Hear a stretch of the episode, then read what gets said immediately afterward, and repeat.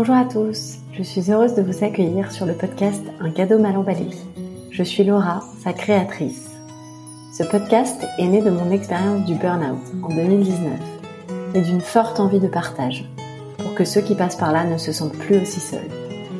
Aujourd'hui, le burn-out s'éloigne doucement de moi, mais pas le cadeau qu'il m'a fait. Cette conscience aiguë qu'il y a de la beauté en tout événement, que chaque épreuve a quelque chose à nous apprendre.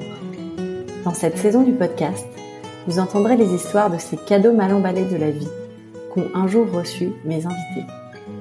Ces partages, ils se veulent sans recette magique, ni simplification. Personne ne dit que ce n'était pas difficile ou qu'il revivrait bien volontiers ces épreuves. Simplement, c'est parfois en sachant ramasser des pépites d'apprentissage au sol en pleine tempête qu'on change le cours de son existence. À mon micro, ils racontent leurs histoires et surtout leurs chemins qui, je l'espère, vous inspireront à imaginer le vôtre. Bonne écoute.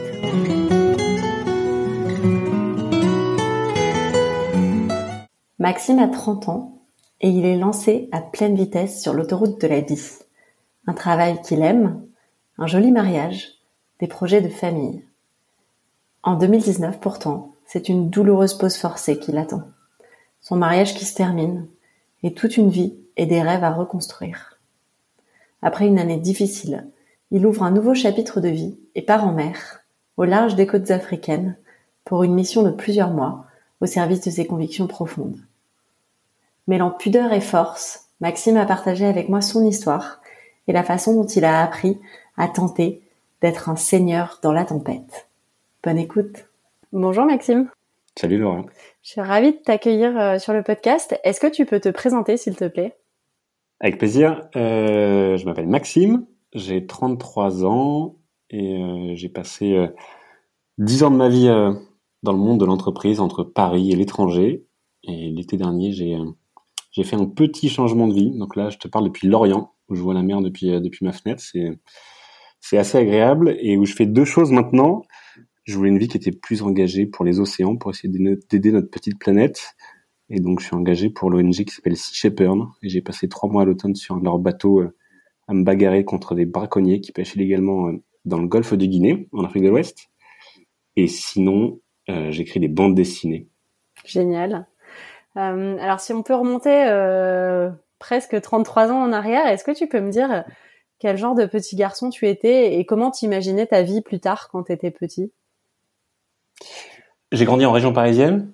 J'ai grandi en région parisienne dans une super famille de quatre enfants, dans une jolie maison avec un, un petit jardin. Je pense que j'étais un enfant euh, vivant, un peu espiègle. Pas mal de profs me disaient euh, insolent parce que j'avais le, le, le, regard un petit peu un petit peu vif qui les énervait beaucoup, je crois. Mais euh, ouais, j'ai eu la chance de vivre dans une et de grandir dans une dans une famille vivante et aimante et qui m'a poussé à à ensuite faire pas mal de choses, découvrir pas mal de choses. Et euh, j'étais plutôt un bon, un bon élève, fan de tennis. Et comment je voyais ma vie? Je voyais ma vie, l'indicateur de succès de la vie à l'époque, c'était euh, être marié avec une super femme, habiter dans une grande maison. Et un bel indicateur de, de succès aussi, aussi c'était le dans mon logiciel de l'époque, c'était le salaire que j'avais à la fin du mois.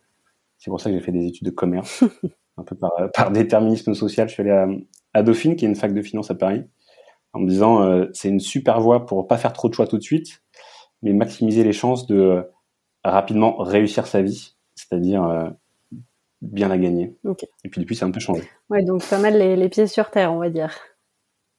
Très. Ouais, ouais, très. Ok. On, est là pour euh, parler, euh, entre autres, d'un événement qui a, qui a changé le cours de ta vie. Est-ce que tu peux nous parler d'abord euh, du Maxime que tu étais avant, peut-être dans, les, dans les dernières années? Ouais. Bah donc j'ai fait Dauphine et après j'ai eu dix ans qui ont été intenses, qui allaient à toute vitesse et qui ont été hyper excitants. J'ai fait un peu de conseil où j'ai habité en Irak, où je conseillais des entreprises privés et puis des, des groupes publics. Et, euh, et, après ça, je suis rentré à Paris et à ce moment-là, j'ai rencontré, re-rencontré une super nana et, et, je me suis marié avec elle en 2016. Et on avait là une vie assez typique du, euh, du couple parisien qui qui veut aller vite et qui veut aller loin, euh, entouré de plein d'amis, euh, avec des jobs qui nous prenaient beaucoup. c'était une vie qui était passionnante et qui était assez heureuse au fond, parce que on avait, en gros, moi j'avais j'avais la vie dont j'avais toujours rêvé, que j'avais choisi. J'avais un job que j'aimais, j'avais une nana que j'aimais, j'avais des week-ends sympas entre famille et copains. Et euh, ouais, c'était une vie qui était euh, excitante et douce à la fois. Et dans laquelle euh, tu, tu te projetais comment sur, sur l'avenir à court terme, à long terme? À assez court terme ou assez moyen terme, le but c'était de fonder un foyer. Ça c'était niveau perso et de continuer à être entouré de, gens que, j'aimais. Ça c'était un peu le, plan qui a été tracé, un peu plein de déterminisme. C'était un plan qui me qui m'enthousiasmait. Et après, niveau pro, c'était assez ouvert. Euh, et c'est aussi pour ça que j'avais fait Dauphine et que j'aimais bien ce, métier du monde de l'entreprise, c'est que ça laisse en fait l'opportunité d'avoir dix vies. Euh, t'es pas un notaire où t'es dans ton agence et pendant des décennies et des décennies, on va dire voilà, tu vas rester là euh, à faire ce métier. Je me disais, je vais pouvoir euh, vivre à Paris, à l'étranger, dans différents types d'entreprises. Et ça, je trouvais ça euh, à la fois assez grisant de dire que je vais pouvoir changer tous les jours, tous les ans, je vais pouvoir apprendre plein de choses et me développer euh, différentes euh, cordes à mon, pour mettre différentes cordes à mon arc. Et c'est aussi, aussi assez euh, apaisant de se dire, en fait, je suis pas enfermé ad vitam dans cette, dans cette vie qui est, qui est très belle, mais qui va peut-être m'ennuyer au bout d'un moment.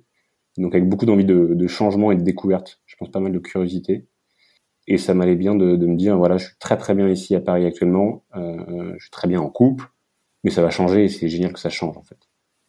Ouais, ouais. Donc j'entends euh, pas mal de curiosité euh, dans la vie professionnelle et, l'envie de découvrir plein de choses. Et en même temps, à côté de ça, une certaine euh, forme de stabilité qui te plaisait bien dans, dans ta vie perso. Tu as dit, j'ai rencontré, en fait, j'ai re-rencontré euh, une fille géniale, c'est-à-dire re-rencontré. Re-rencontré, c'est, elle s'appelle Charlotte. Donc j'ai re-rencontré Charlotte avec qui, en fait, on était à la fac ensemble à Dauphine. On était pendant dix ans très copains. Et puis à un moment, on s'est dit euh, qu'on était plus que copains. Et donc, euh, et donc une, une histoire, euh, pas d'amitié mais d'amour, a, commencé après qu'il y ait un voile d'aveuglement qui est tombé. Et, et donc voilà, donc ça c'était à mon retour d'Irak, où en fait la petite histoire c'est qu'on habitait dans la même rue, moi dans une coloc, elle dans une coloc, et puis ça a vite rapproché euh, ça nous a vite rapprochés. Moi, je, rentrais de pas mal d'années à l'étranger et du coup, j'avais envie de croquer Paris et de faire plein de choses. Euh, et puis, elle est assez dynamique aussi, donc euh, on s'est très bien retrouvés là-dessus. Voilà, donc c'était des, retrouvailles d'une vieille amie. Ok. Et donc ça, c'était des années que j'entends dans ta voix, euh, des années heureuses. Euh, Qu'est-ce qui s'est passé ensuite? Ensuite, c'est assez classique. Hein, c'est l'histoire de très universelle. Je suis pas le premier, je suis pas le dernier de la rupture amoureuse et donc, euh, elle s'est, on s'est vite rendu compte qu'en fait, cette vie à deux, elle était euh, très douce au quotidien, elle était belle, mais elle était pas tenable à très long terme. Et donc, on arrivait dans ce dans ce moment de vie où euh, où la prochaine étape, quand t'as quand t'es marié, quand t'as des super jobs, quand t'as acheté un appart à Paris, et ben tu te dis c'est quoi la suite? C'est c'est peut-être de fonder une famille et d'avoir des enfants. Et autant acheter un appart ou euh, ou se marier, c'est des engagements que tu peux casser. Avoir un enfant, c'est pour la vie. Et du coup, euh, avant de passer cette, cette étape, euh, eh ben, le choix a été de que nos chemins se séparent.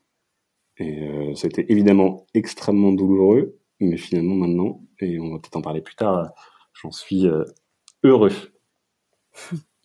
Ouais, effectivement, j'imagine, enfin, que c'était pas pas le plan. non, du tout. Comment tu as géré ce moment-là, à la fois personnellement et peut-être, je sais pas si ça comptait pour toi, mais vis-à-vis des autres qui devaient euh, peut-être penser euh, que Maxime il a une super vie, euh, tout est tout roule. Comment est-ce que tu as tu as géré ce moment? Comment tu te sentais à ce moment-là? Très mal. Personne n'a envie de divorcer, que ce soit celui qui part ou celui qui est quitté. Je pense que c'est une période de vie qui est totalement subie pour les deux, pour la simple raison que en tant qu'humain, on a envie d'être heureux, on a envie que la vie soit belle, et le divorce, c'est jamais beau. Même si un divorce peut se passer moins douloureusement que d'autres, euh, ce qui a été notre cas. C'est jamais marrant. Euh, donc pour moi, ouais, ça a été euh, une énorme, une énorme claque. C'était pas du tout le plan. Mais euh, comment j'ai fait? Déjà, j'ai appris à pleurer. C'est quelque chose que je savais pas trop faire. J'ai grandi avec des injonctions. Je pense que je me suis mise moi-même en disant si tu es quelqu'un d'aimable, qu'on puisse aimer, il faut que tu sois fort, il faut que ça aille vite, euh, il faut que tu sois toujours dynamique, il faut toujours regarder le verre, à moitié plein, en oubliant que un verre à moitié plein, c'est un verre qui est à moitié, donc il y a, l'autre moitié qui n'existe pas, et donc j'avais pas vu cette, partie un peu sombre de la vie, et donc j'ai appris à, la découvrir, à l'accueillir et, euh, à faire que la vie soit un peu plus pleine. Et ensuite, concrètement, comment comment ça s'est passé? J'ai la chance d'être très bien entouré, d'avoir levé la main avec pas mal d'humilité en disant "Eh les gars, je suis au fond, euh, aidez-moi." Et j'ai quelques personnes qui m'ont énormément aidé, dont une en particulier qui est mon parrain, qui est le frère de ma mère, qui a un doctorat de galère dans la vie euh, et qui et qui a non enfin en gros il a 60 ans il a une vie euh, remplie avec des choses très positives et d'autres plus dures et euh, et c'est vers lui que je suis allé me tourner en premier pour aller chialer au tout début de, la séparation et il m'a donné un conseil qui m'a vraiment fait tenir pendant les semaines et les mois à venir c'était euh, bon commence par t'effondrer tu passes quelques jours dans ton canapé euh, à pleurer avec des mouchoirs et après il faut que tu gardes un mantra une espèce d'objectif qui qui pour moi était salvateur. Il m'a dit, Max, il faut pas que tu y arrives, mais il faut que tu te poses la question tous les jours de comment tu peux être un seigneur dans la tempête. Et, euh, et cette phrase là, comment tu peux être un seigneur dans la tempête, ça m'a bien marqué. il me dit, en fait, euh, c'est très simple. Tu commences par le bas de la pyramide de Maslow et tu commences par le, les besoins vitaux. Donc tu bouffes bien, tu dors bien autant que tu peux, euh, tu ne picoles pas trop, tu ne fumes pas trop, tu ne te drogues pas. Tu es en train de divorcer, donc tu ne vas pas voir ailleurs euh, toutes ces choses qui semblent assez basiques, mais qui permettent de se, de se remettre à l'essentiel et de se dire, OK, on s'accroche, euh, je me fais une petite bouffe, euh, je, vais voir, je vais faire du sport et j'essaie de bien dormir. Et quand le corps va bien, l'esprit va un peu mieux. Et après, la deuxième chose qu'il m'a dit, c'est il faut que tu commences ta thérapie maintenant. Et commencer une thérapie, peut-être pas, va voir un psy, c'est une bonne chose, mais ta thérapie, tu peux la commencer tout seul. Donc tu sors de, tu sors de ce petit déj qu'on prenait, tu vas dans une librairie, tu vas t'acheter un petit carnet, un stylo, et tous les jours tu écris ce qui te passe par la tête en mode euh, écriture euh, intuitive. Euh, mm. T'as pas besoin d'avoir quoi que ce soit comme idée, euh, quelle que soit l'idée de, de, ce que tu veux écrire, mais tu poses ton stylo et ça va, et ça va venir tout seul. Et en effet, ça permet de déverser beaucoup de, bah, beaucoup de colère au début, beaucoup de tristesse, beaucoup de souffrance, de fatigue, et puis de prendre pas mal de recul. Et ça, ça m'a beaucoup aidé. C'est très intéressant. Et cette personne, donc ton parrain dont tu me parles, euh, c'est quelqu'un dont tu étais euh, proche avant, à qui tu te confiais sur ta vie, euh, ou est-ce que cette relation a évolué avec ta séparation? Non, on a toujours été très proches. on s'est rapprochés parce qu'on s'est mariés la, même année. Lui s'est remarié la même année que, moi. Je me suis marié la première fois. Et donc ça, c'était une année qui nous a qui nous a pas mal rapprochés. Et puis après, pendant le divorce, il était hyper présent. On avait déjà une relation hyper intime. Et euh, tu, tu, fais preuve quand même de beaucoup d'humilité dans ce que tu racontes sur le fait de euh, accepter de dire à ton entourage euh, je suis effondré, oser pleurer, accepter les conseils des autres. alors que j'ai l'impression que jusqu'à présent, dans, dans, la vie que tu m'as racontée, il n'y avait pas eu beaucoup de moments où tu avais dû montrer cette partie vulnérable de toi. Est-ce que tu as été tenté à un moment au tout début de je sais pas, de, nier un peu ce qui était en train de se passer pour pas devoir euh, dire à tes parents, à tes proches euh, que, que c'était ça qui t'arrivait J'ai nié pendant longtemps avant que ça arrive et que le coup près tombe. Une séparation, elle est actée un jour, mais elle se prépare euh, pendant pas mal de temps avant. En tout cas, pour nous, c'était le cas. Et donc, il y a eu des mois de discussions, d'échanges, de non, mais ça va marcher, on va y arriver, t'inquiète, des deux côtés. Et pendant cette période-là, à la fois par, je pense, par ego, en disant mais je vais y arriver tout seul, et puis aussi pour pas avoir peur de de, de faire peur aux proches, et aussi parce qu'il y avait cette image du euh, du couple euh, un peu lumineux qui marche bien, qui et du coup j'ai pas envie de casser ça, mais euh, mais il y a un moment quand tu te retrouves vraiment au fond du seau, ça sert plus à rien de, cacher quoi que ce soit, et même je pense que il y a un aveuglement où tu as l'impression de faire de, faire bonne figure. Et puis quand on reparle à tes copains après, ils disent bah oui, j'avais vu que tu avais une gueule grisâtre, que tu avais maigri, que euh, tu venais moins, etc. Donc je pense que c'est très très dur de cacher. Je, peux être assez poker face, mais il y a des choses qui sont impossibles à cacher assez proches. Et donc il y a un moment où où c'est presque une question de survie en fait de se dire euh, tout seul je vais pas y arriver, euh, j'ai besoin de quelqu'un pour pour m'emmener en week-end m'aérer ou pour me préparer une bouffe. Et donc, euh, ouais, je l'ai caché pendant un bout de temps, et puis moment, c'est, ça sert plus à rien.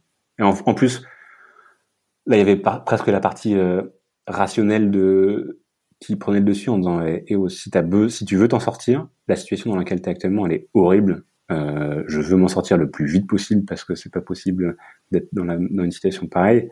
Euh, tout seul, c'est pas possible, donc va demander de l'aide pour toi. En fait, ça va t'aider à aller plus vite dans une situation qui est plus acceptable. Hmm. Et tu as parlé un peu des, des, ressources auxquelles tu avais fait appel, à la fois intérieures et extérieures.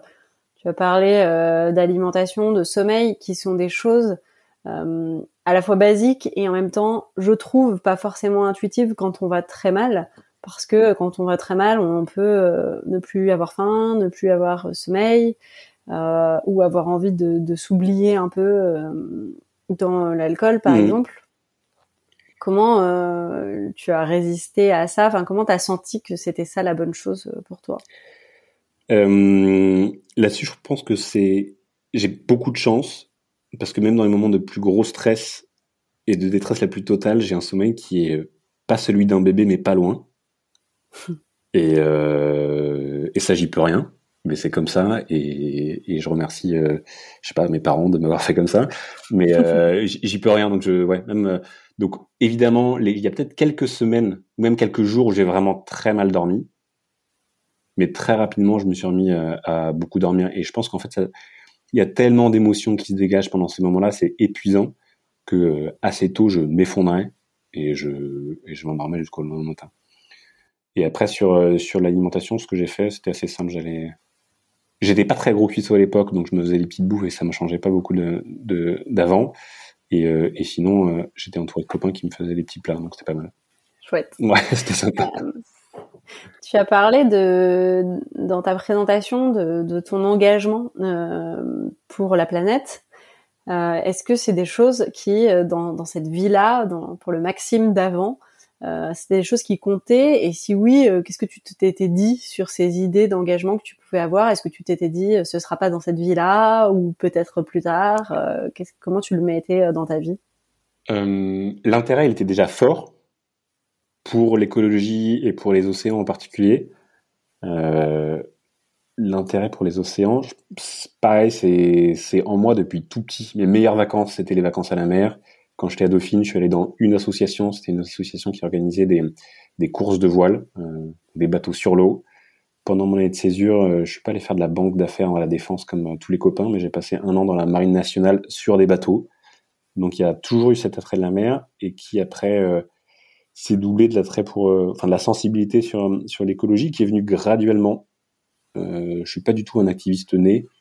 C'est pas quelque chose qui se fait dans ma famille et puis c'est pas mon caractère non plus mais à force de euh, de lire des articles, des bouquins, de regarder des, des docus ou des films euh, sur ce qui se passe, ça a commencé à me à me travailler fortement et euh, et ouais j'avais une envie d'engagement avant euh, avant cette nouvelle vie qui était à la fois liée au, euh, aux océans mais c'était un peu flou à l'époque je l'ai pas fait j'avais pas fait grand chose parce que j'étais pris par le temps et que c'était pas c'était pas forcément porteur mais c'était marqué sur un petit une petite, un petit bout de papier.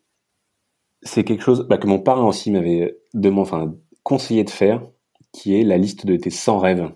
Il m'a dit un jour, euh, quand j'étais ado, euh, bon Max, faut que tu tiennes la liste de tes 100 rêves. 100 rêves, c'est beaucoup, mais c'est des choses que tu euh, peux faire, que tu peux avoir, que tu peux être pendant toute ta vie. Certains qui sont totalement anecdotiques, genre je veux lire un tel bouquin ou je veux être le chef des, je sais pas, des œufs à la coque, ou tu veux faire du, du saut en parachute donc des choses assez anecdotiques qui sont faciles à faire, et d'autres qui sont beaucoup plus de long terme sur des engagements de vie, sur la construction d'un foyer, sur euh, le petit vieillard que tu veux être. Et donc ça, c'est euh, deux choses, ça permet d'avoir des petits succès dans la vie. Et donc c'est ce qui m'a aussi permis, je pense, d'être heureux pendant pas mal de temps, en me disant, mais euh, j'ai lu ce bouquin qui était un rêve, donc j'accomplis un rêve, donc c'est génial, ma vie elle est chouette. Et, et sur cette liste, il y avait déjà le fait que je voulais avoir un engagement écologique fort, entre autres avec Sea Shepherd parce que depuis tout petit ça me faisait rêver ces, ces espèces de pirates des océans qui vont euh, se bagarrer avec des baleiniers japonais parce que euh, c'est la mer, parce que c'est intense, parce que c'est pour une cause qui est jolie que, d'aller sauver des baleines. Mais je me disais, euh, bah, ça sera plus tard. Euh, pour l'instant, je vais avoir rester à Paris, continuer dans mon job, vivre avec Charlotte et puis peut-être avoir des enfants. Mais qui sait, dans 20 ans, quand les enfants sont grands, ou dans 40 ans, au lieu d'avoir une retraite paisible à cultiver mon jardin, bah, j'irai, j'irai sur des bateaux pour suivre les baleines. Donc l'envie était là, le moment n'y était pas. Mm. Ok, c'est très clair. C'est une belle idée cette histoire des, des 100 rêves, je la connaissais pas. Franchement, c'est génial. Alors 100, c'est impossible. Euh, J'en avais, je pense, 30 ou 40, mais c'est euh, c'est un super exercice. Et tu vas, moi j'y vais, je sais pas, tous les six mois pour voir, ah ouais, j'avais mis ça, c'est stupide, ou ah ouais, c'est génial, ou ah oui, je, je, je l'ai fait. Et, euh, et ouais, et ça a une super utilité, ça permet vraiment d'avoir un drive dans ta vie sur qu'est-ce qui est important pour moi aujourd'hui, euh, de voir ton évolution sur ça c'était important pour moi avant et ça l'est moins maintenant, et ensuite d'avoir ces petits succès qui permettent d'être euh, de faire du bien au moral en fait. Totalement. Et du coup, euh, après ta séparation, euh, donc tu es toujours à Paris, tu as toujours un job, ouais. euh, tu es à nouveau célibataire. Ouais. Comment tu décides de la suite Parce que tu aurais pu te dire à ce moment-là, mon but c'était d'avoir des enfants, j'ai la trentaine, il faut que je retrouve euh, quelqu'un mmh. euh, rapidement. Je, je, qu'est-ce qui te traverse l'esprit au sujet de l'amour à ce moment-là et, et, ou de tes autres projets? Qu'est-ce qui est prioritaire pour toi? Bah déjà, tu subis. Tu sais que tu vas rentrer pour deux ans de, de, de deuil. C'est les chiffres, je sais pas que donnent les, que donnent les experts du, du milieu. que c'est parti pour des montagnes russes qui ensuite sont peut-être des petites collines, mais ça va être ça va être long, ça va être dur. Euh, et donc ouais, quand tu croises des, un, jeune couple avec un, petit landau euh, dans la rue, bah ça, ça pique. Mais on m'a aussi vite dit, euh, Max, c'est important. Tu viens de te prendre un tsunami dans la tête. Tu ne fais pas, tu ne prends pas de décision engageante pendant les six prochains mois. Tu fais le dos rond et tu attends d'avoir toutes ces émotions qui décantent parce que tu es dans une situation émotionnelle qui est totalement trouble et donc, si tu prends des décisions maintenant de te remaquer, de partir au bout du monde, de je ne sais quoi, et eh ben, ça sera probablement une connerie. Euh, donc, attends, fais ton, fais ton deuil, fais ta petite thérapie doucement, continue ton job, ralentis, mais ne prends pas de décision. Et puis après, c'est venu au fur et à mesure. Euh, on s'est séparé, c'était quoi C'est mars 2019. Euh, J'ai embarqué sur Sea Shepherd en septembre 2020, donc euh, un an et demi après parce que j'ai eu besoin de décanter, parce que je voulais pas partir tout de suite, parce que j'étais dans un job qui, euh, qui m'a pas mal tenu d'ailleurs. J'ai eu la chance d'avoir un job qui était passionnant. J'étais dans une start-up qui fait du service à domicile pour les personnes âgées. Donc il y avait à la fois le côté entrepreneurial hyper excitant d'être au début d'une histoire où ça va mille à l'heure et du coup euh, euh, si tu as fini ta to-do list à la fin de, de ta journée, c'est juste que ta to-do list était mal faite et que tu as oublié des choses. Et, et c'était un job qui avait du sens aussi, donc je m'accrochais je pense un peu à ça en disant bah je vais pas m'occuper de petits enfants, mais je vais m'occuper de, grands enfants âgés euh, qui ont besoin d'aide. Et donc après, au fur et à mesure, euh, au fur et à mesure des réflexions, euh, l'envie de partir pour pour Sea Shepherd était de plus en plus grande. Et surtout, en fait, elle a été actée quand bah, quelques mois après la séparation, j'ai fait un, super voyage avec quelques copains. On est en Alaska, faire du kayak pour aller voir des ours et des baleines, où ça m'a permis de d'avoir un vrai temps de un vrai temps de repos parce que quand tu es en kayak, tu passes entre 6 et 12 heures par jour solo sur ton kayak. Tes copains, ils sont à côté, mais à 50 mètres ou à, ou à 200 mètres, donc c'est dur de parler. Donc ça laisse beaucoup, beaucoup de temps pour réfléchir. Et puis ça nous a permis aussi de voir concrètement euh, les dégâts du réchauffement climatique. En Alaska, tu es au bout du monde, il n'y a personne, mais c'est hyper clair qu'il se passe quelque chose de grave, parce que tu as les glaciers qui fondent, parce que tu as les, les forêts de sapins qui sont en train de, s'assécher parce que euh, il fait 15-20 euh, degrés alors que normalement il en fait plutôt entre 5 et 10. Et donc euh, il y a à la fois ce temps de la réflexion et ce choc visuel de voir concrètement ce qui se passe et pas juste sur un docu sur TF1 ou sur Netflix. Et ben ça permet de ça permet de, de bien changer.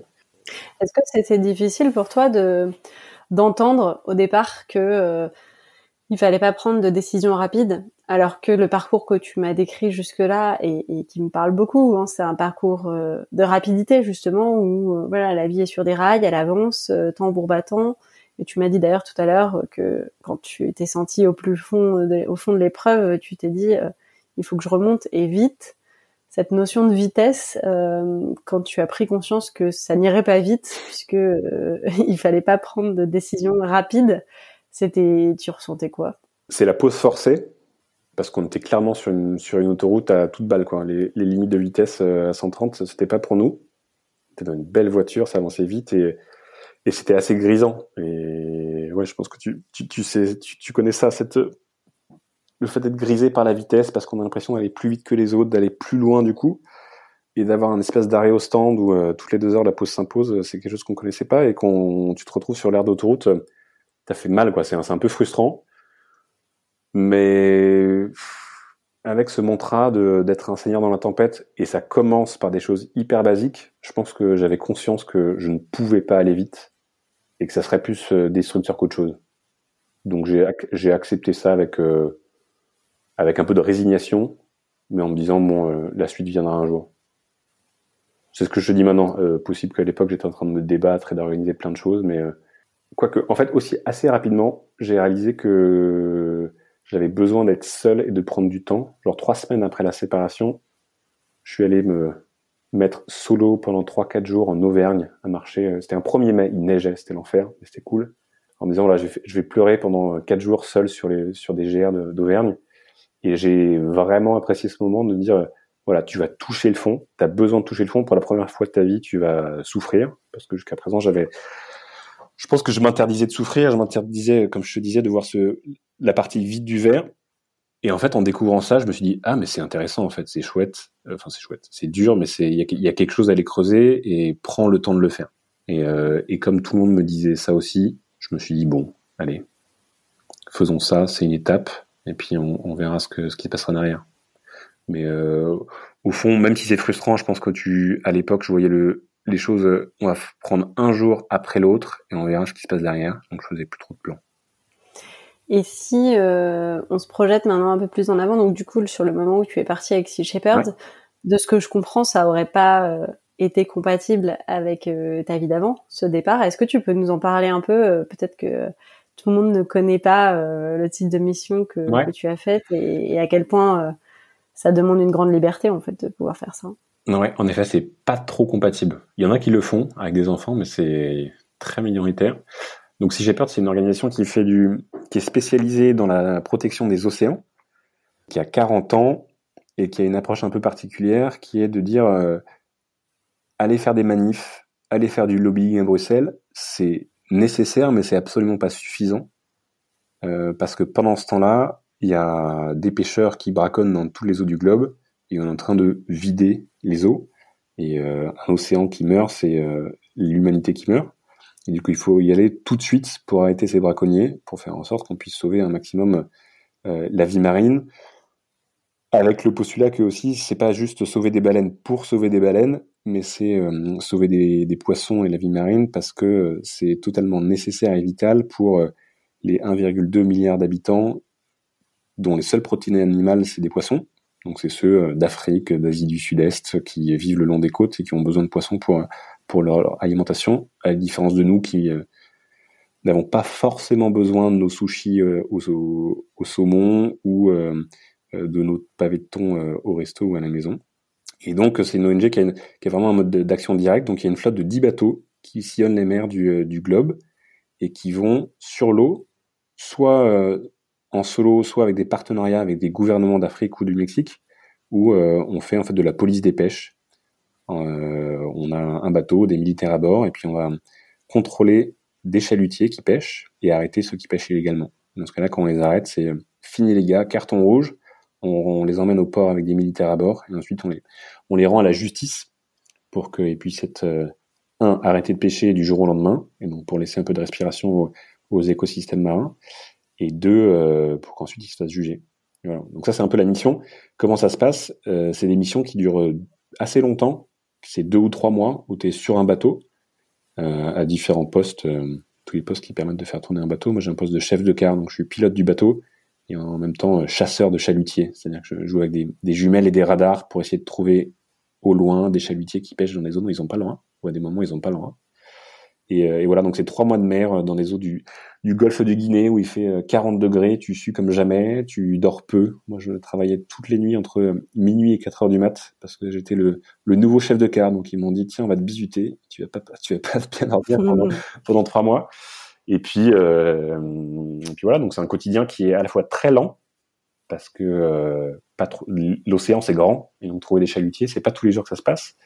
Et puis ça c'est pendant 95% du temps et pendant les 5% du temps qui reste c'est un peu mission commando avec un gros coup de stress et, et d'action et c'est hyper excitant à la fois d'être sur l'eau et puis de te dire que, eh ben, que c'est utile. Waouh euh, et comment tu te sentais à ce moment-là? Donc c'était en fin d'année 2020. Euh, Est-ce que tu avais des moments où tu euh, repensais à, à, ta vie un an et demi plus tôt Enfin, qu'est-ce que tu te disais? Est-ce que tu te rendais compte que tu n'aurais jamais imaginé ça avant? Clairement. Enfin, j'avais rêvé, mais c'était cette espèce de rêve inaccessible bah, que tu peux avoir dans ta liste des 100 rêves. Mais en disant, je veux aller sur Mars ou je veux aller sur Sea Shepherd, c'était un peu ça à l'époque je me disais, je pense que c'est à ce moment-là où j'ai vraiment fini mon deuil du divorce en me disant mais presque merci. Euh, je me sens totalement à ma place parce que je suis euh, hyper bien sur l'eau, à voir ces couchers de soleil euh, tous les jours, entouré d'une bande de, gens passionnés, convaincus, qui passent des mois de leur vie loin de leur famille, loin de leur boulot pour sauver des baleines ou des petits poissons. Et du coup, j'étais totalement euh, pas aligné. Je me sentais euh, hyper bien. Du coup, je me suis dit, mais ça, ça aurait jamais pu se faire sans ce, divorce. Donc, j'ai passé euh, beaucoup de mois et quelques années euh, au fond, dans le noir. Mais là, c'est hyper lumineux. Donc, j'étais, ouais, j'étais hyper bien, hyper hyper bien. Oui, donc j'allais te demander s'il y avait un moment où tu avais senti que que cette épreuve, elle était désormais derrière toi. C'était sur ce bateau, du coup? Je pense que ça vient graduellement euh, la souffrance, elle, c'est pas, c'est malheureusement pas de binaire. C'est comme la, séparation, tu dis pas du jour au lendemain, allez, c'est fini, et puis t'as un petit scalpel ou un couteau qui coupe la corde entre les deux personnes, et puis euh, ciao, bonsoir. Euh, parce que la séparation, elle, se fait dans, la lenteur en fait, parce qu'il y a plein de souvenirs, il y a plein de, je sais pas, des musiques, des, euh, petits plats, des lieux, des je ne sais quoi qui te, rappellent à l'autre pendant très longtemps. Et pareil, le fait de se sentir très très bien dans là où tu es, ça a été, euh, j'ai candidaté un an avant d'embarquer pour Sea Shepherd. Donc ça a été un processus où je me disais de plus en plus, oui c'est ça que je veux faire, et donc je sentais que ça m'appelait et que c'était plus fort que moi. Je, tout le monde me disait mais qu'est-ce que tu vas faire avec ces pirates? T'es un fou furieux, tu vas finir avec les cheveux longs et, des tatouages partout. Euh, et je disais peut-être, je pense pas, mais peut-être, mais ça m'appelle en fait. Et je j'ai beau être bien dans ma vie euh, euh, à Paris, passionné par mon job, il y a quelque chose de plus fort qui est d'aller euh, m'occuper des baleines plus que les petits vieux. J'aime beaucoup les petits vieux, mais ça me parle moins que les baleines. Et donc il y, y avait cet appel qui était fort. J'étais quasiment convaincu que ça allait totalement me parler. Et après, ça a été plusieurs, plusieurs mois, des, moments marquants sur l'eau où tu te retrouves à minuit sous un ciel étoilé avec euh, des dauphins qui nagent dans, dans l'eau en bioluminescence, une espèce d'eau qui, euh, qui, est, qui est presque fluo, qui fait la lumière quand les, quand les dauphins nagent dedans. Là, tu dis waouh, évidemment que c'est ici que je dois être, évidemment. Ouais, l'alignement. Mm. Et si tu pouvais revenir en arrière au moment de l'histoire de ton choix et te donner un conseil, ce serait quoi, tu penses? Question difficile. Et au pire, quoi? C'est une bonne question à se poser quand tu te lances dans une aventure. C'est euh, en gros, il y a une immense majorité des, choix que tu vas faire dans ta vie qui sont euh, euh, sur lesquels tu peux revenir. Avoir des enfants, c'est un des seuls, je pense, où tu peux pas peut-être tuer quelqu'un, c'est pas trop mon souhait.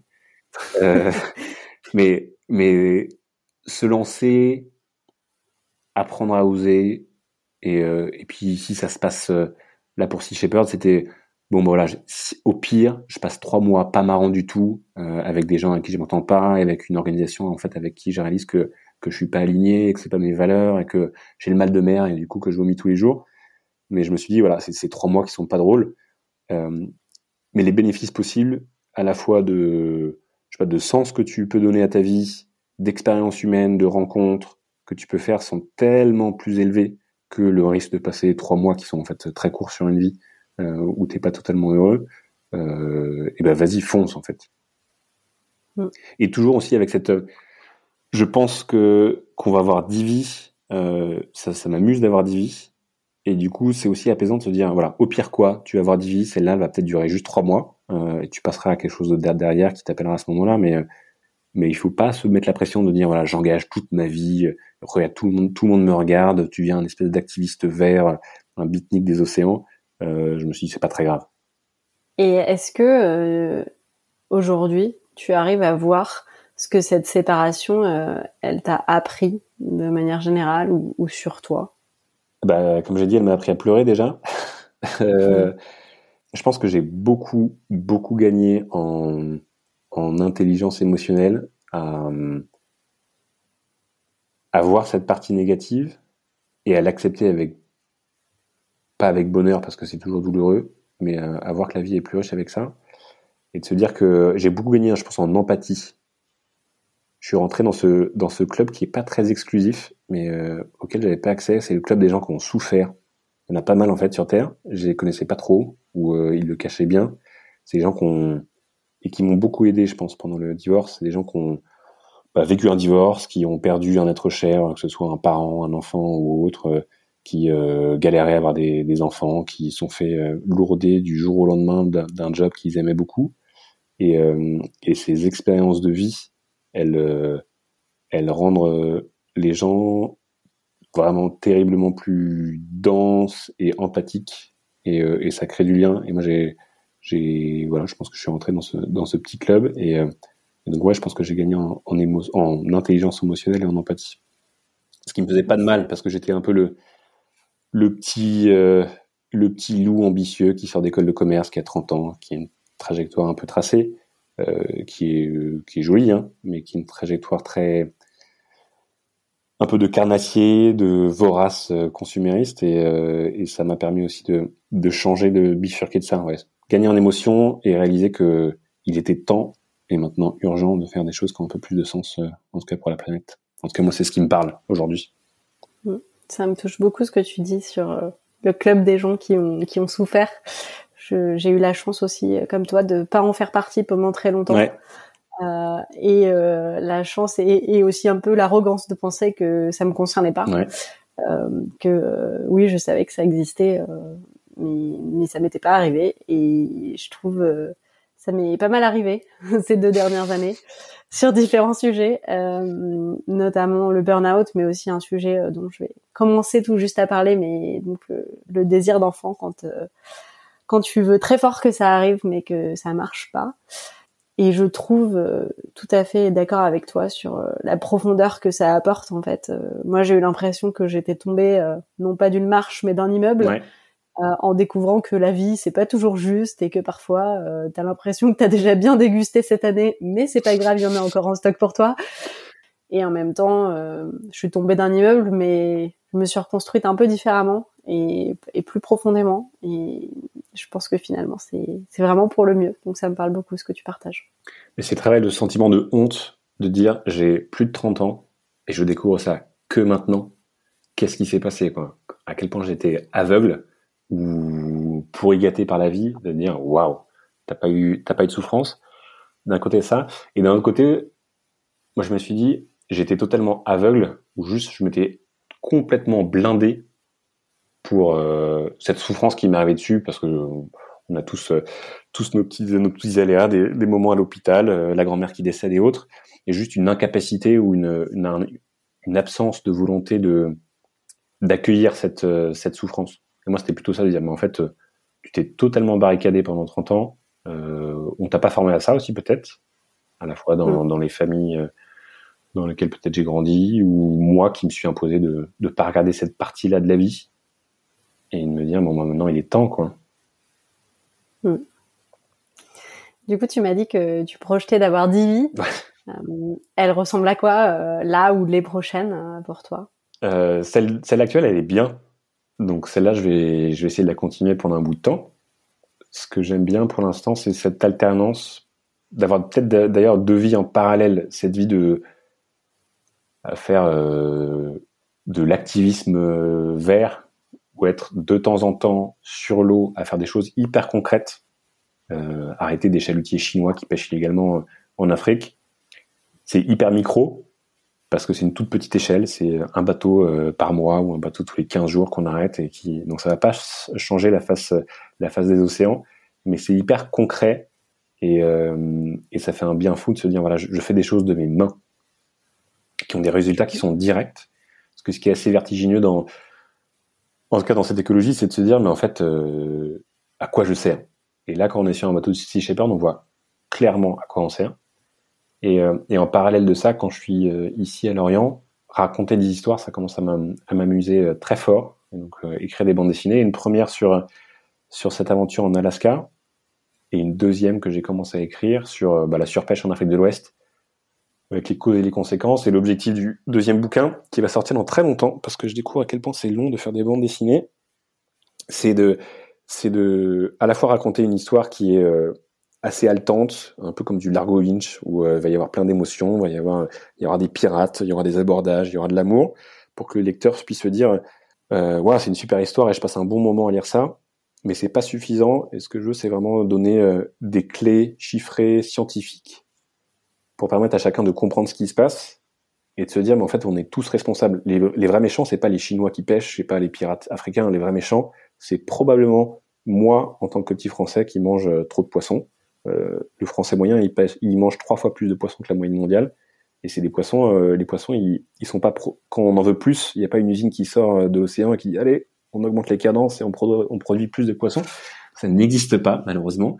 Et donc, euh, donc ces poissons qu'on mange en trop, c'est des poissons que d'autres mangent en moins. Et malheureusement, ces gens-là, ces populations africaines et, euh, d'Asie du Sud-Est, qui, euh, qui vendent leurs poissons pour en faire de la farine animale pour nos saumons, parce que c'est plus rentable pour eux d'aller vendre leurs protéines animales que de les garder sur leur marché local.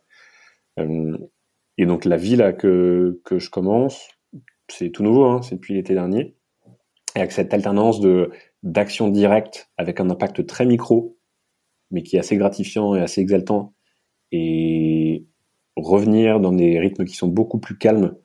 Euh, là, je suis seul euh, la journée, je suis toute la journée devant mon écran euh, ou à rencontrer des gens, à lire des bouquins sur la surpêche. Pour parler à un, public plutôt large, ça, ça me parle. Cette alternance de rythme hyper intense, hyper calme et hyper micro, et puis hyper plus macro, quoi. Je vais essayer de de parler à des milliers de personnes derrière qui achèteront peut-être ce bouquin un jour. et, le petit Maxime, celui qui à la fois voulait avoir une famille, avoir un travail bien payé, mais qui en même temps euh, adorait la mer, euh, qu'est-ce qu'il dirait aujourd'hui euh, de ce que tu es devenu? Je sais pas trop ce qu'il dirait. il dirait non mais divorcer en trois ans c'est la honte, comment t'as pu faire ça? Mais le Maxime, pas petit Maxime, mais le vieux Maxime dans 50 ans, disons, je pense qu'il dira waouh, super, bravo. J'espère. Parce qu'il aurait été plus sage et qu'il aurait vu euh, l'effet a posteriori. Mais je pense que le petit Maxime, il n'avait pas les clés pour, euh, pour, euh, pour comprendre ce que je vis maintenant. le vieux Maxime, j'espère qu'il saura dire c'était violent, c'était douloureux, mais à la fin, heureusement. C'est ça beau, beau hein. ça. Et qu'il soit encore vivant. Bah, 50, ans, euh, j'espère 83 ans quand même. Bah oui. Bah oui, bien sûr. Euh, est-ce qu'il y a un, alors tu en as partagé quelques-uns, mais est-ce qu'il y a un, un, contenu, un livre, un film, une pratique ou autre chose qui t'a aidé euh, sur ton chemin de, résilience? Oui, pas mal. Euh, la première chose, qui est quelque chose qui est très dur à faire, c'est euh, pour, en gros, pour, pour, pour écouter sa petite voix, il faut du silence. Et le silence dans nos vies du quotidien, surtout quand on n'est pas célibataire, c'est très dur à trouver. Il y a quelque chose que c'est la mère d'une pote faisait, et j'ai trouvé ça admirable. Elle le fait tous les ans, et je vais essayer de le faire tous les ans. C'est passer au moins un week-end solo à faire ce que tu veux. Moi, marcher, c'est ça qui me fait réfléchir, c'est ça qui, me fait écouter ma petite voix. Parce que enfin, il n'y a plus la turbulence euh, de j'ai faim, de il y a un rendez-vous, de il faut faire de l'argent, de toutes ces choses-là. Et cette petite voix timide qui est cachée bien profondément, elle peut enfin s'exprimer. Et donc euh, se forcer, même si c'est très très dur, à s'organiser, euh, peut-être pas un week-end, mais une journée seule euh, pour se parler à soi-même, je pense que c'est fondamental et quasiment personne le fait et c'est terrible. Enfin, c'est très très triste, je pense ça. Euh, et je pense que c'est une hygiène de vie. Genre, on va voir le dentiste tous les ans. Euh, il faudra aller se faire son week-end solo tous les ans. Donc, je pense que ça, c'est quelque chose d'un peu dur à faire. Et sinon, sur les contenus, sur la séparation, il y a un livre qui m'a beaucoup aidé à mettre des mots justes sur les émotions que, que je vivais, qui s'appelle Rupture, Rupture avec un S, d'une philosophe ou d'une psy qui s'appelle Claire Marin. C'est très facile à lire et ça m'a permis de comprendre concrètement ce que j'étais en train de vivre, de vivre dans la, la, douleur physique de la séparation, dans euh, euh, la perte de l'ego quand tu es, quand es un être quitté et qu'en fait, euh, si on te quitte, c'est qu'on ne peut plus t'aimer, donc personne ne peut t'aimer, donc tu es qu'une terrible loque, c'est ce que tu crois au début.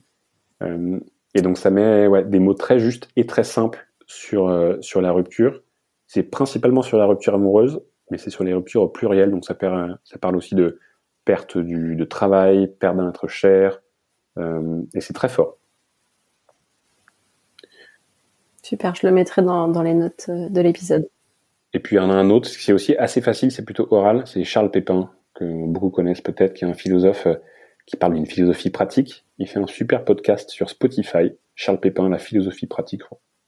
Et euh, il parle de plein de sujets, beaucoup de sujets d'amour, mais pas que, en fait de tous les sujets de la vie. Et euh, c'est pas de la philosophie technique, où tu as un vieillard qui fait euh, comme ça c'est vraiment des mots du quotidien, des références un peu théoriques. Mais en tout cas, moi, ça me parle beaucoup. Il y a plein, plein, plein, plein, plein de sujets. Et euh, ça, ça s'écoute très, très bien, à la maison ou en voiture. Chouette. Et tu avais parlé de ta pratique d'écriture qui t'avait aidé. Est-ce que tu, c'est quelque chose que tu continues? Je l'ai un peu fait sur le bateau de Sea Shepherd, euh, parce que c'est des moments de vie hyper intenses. Quand tu es euh, enfermé sur un bateau pendant trois mois, le bateau, c'est vraiment caisse de résonance, donc toutes les émotions sont décuplées. Et quand il se passe quelque chose de, fort, c'est euh, en positif, c'est euh, l'extase. Quand il se passe quelque chose de dur, c'est euh, le trou. Et du coup, j'avais besoin à ce moment-là de, coucher ces émotions que j'avais. Là, au quotidien, je suis plus dans un tourbillon, et donc j'ai pas cette pratique. Une autre pratique que j'ai, c'est que je marche tous les jours beaucoup. je me fais, je vais aller voir la mer qui est à 200 mètres, donc je vais lui dire bonjour et bonsoir tous les jours. Ça me fait 10 minutes de marche et ça permet de, me remettre un peu les, idées euh, au clair et euh, d'aller voir l'horizon. Moi, c'est un peu une thérapie, même si c'est un peu une thérapie du quotidien et un bonheur euh, du quotidien. Donc, j'écris pas, mais je marche. Super. Tu es heureux aujourd'hui? Ouais, je crois. Très, ouais. Ouais. C'est pas, c'est, c'est, c'est une vie qui, une nouvelle vie. C'est pas une nouvelle vie, c'est un nouveau chapitre de ma vie qui commence. C'est, on peut dire, pas très stable, parce que je sais pas quand je repartirai sur un bateau de Sea Shepherd. Ça se trouve c'est demain, euh, probablement c'est en mai ou en juin, mais ils me diront euh, trois semaines à l'avance ou deux jours à l'avance. Euh, mes BD, il y en a aucune qui est sortie et la première elle sort pas avant un an, donc j'aurai pas de euh, contrairement à être sur Sea Shepherd où tu sais t'as arrêté quelqu'un tout de suite c'est physique. La BD là il va falloir attendre très longtemps avant de voir un résultat concret. j'ai plus de boulot, donc j'ai pas d'entrée de sous à part l'État français qui me, qui me finance un petit peu en ce moment. Donc ouais, c'est instable, mais je crois que ça m'excite pas mal en fait. Et, euh, et de me dire qu'il y a plein de choses qui sont possibles, plein de choses qui vont s'ouvrir, et que et que ça va être chouette quoi. Donc ouais, je pense que je suis très heureux. Et puis la vie à Lorient, en dehors de Paris, dans une petite ville, en bord de mer, euh, il y a plein de gens qui sont passionnants. Il y a plein de d'entrepreneurs qui montent pas des, c'est pas la startup nation à, Lorient du tout. Euh, ils montent pas des futures licornes, mais ils montent des projets d'exploration, des projets de voile, euh, de l'artisanat, et c'est c'est vraiment très les pieds sur terre et les pieds dans l'eau. Et ça me voilà, je connecte pas mal avec ces gens. Donc euh, être entouré de, de plein de gens, certains que je connaissais avant d'arriver ici et d'autres que je découvre, euh, qui font résonner en moi plein de choses, ça me ouais, ça m'épanouit beaucoup. Parfait. Merci beaucoup en tout cas pour ce partage très sincère. J'étais ravie de t'accueillir. Merci Laura. À bientôt. Salut. Merci d'avoir écouté cet épisode. Si vous l'avez aimé, abonnez-vous au podcast sur votre plateforme d'écoute préférée pour ne rater aucun épisode. Et si ça vous plaît, le meilleur moyen de le faire découvrir à d'autres est de me laisser un avis 5 étoiles. À très vite.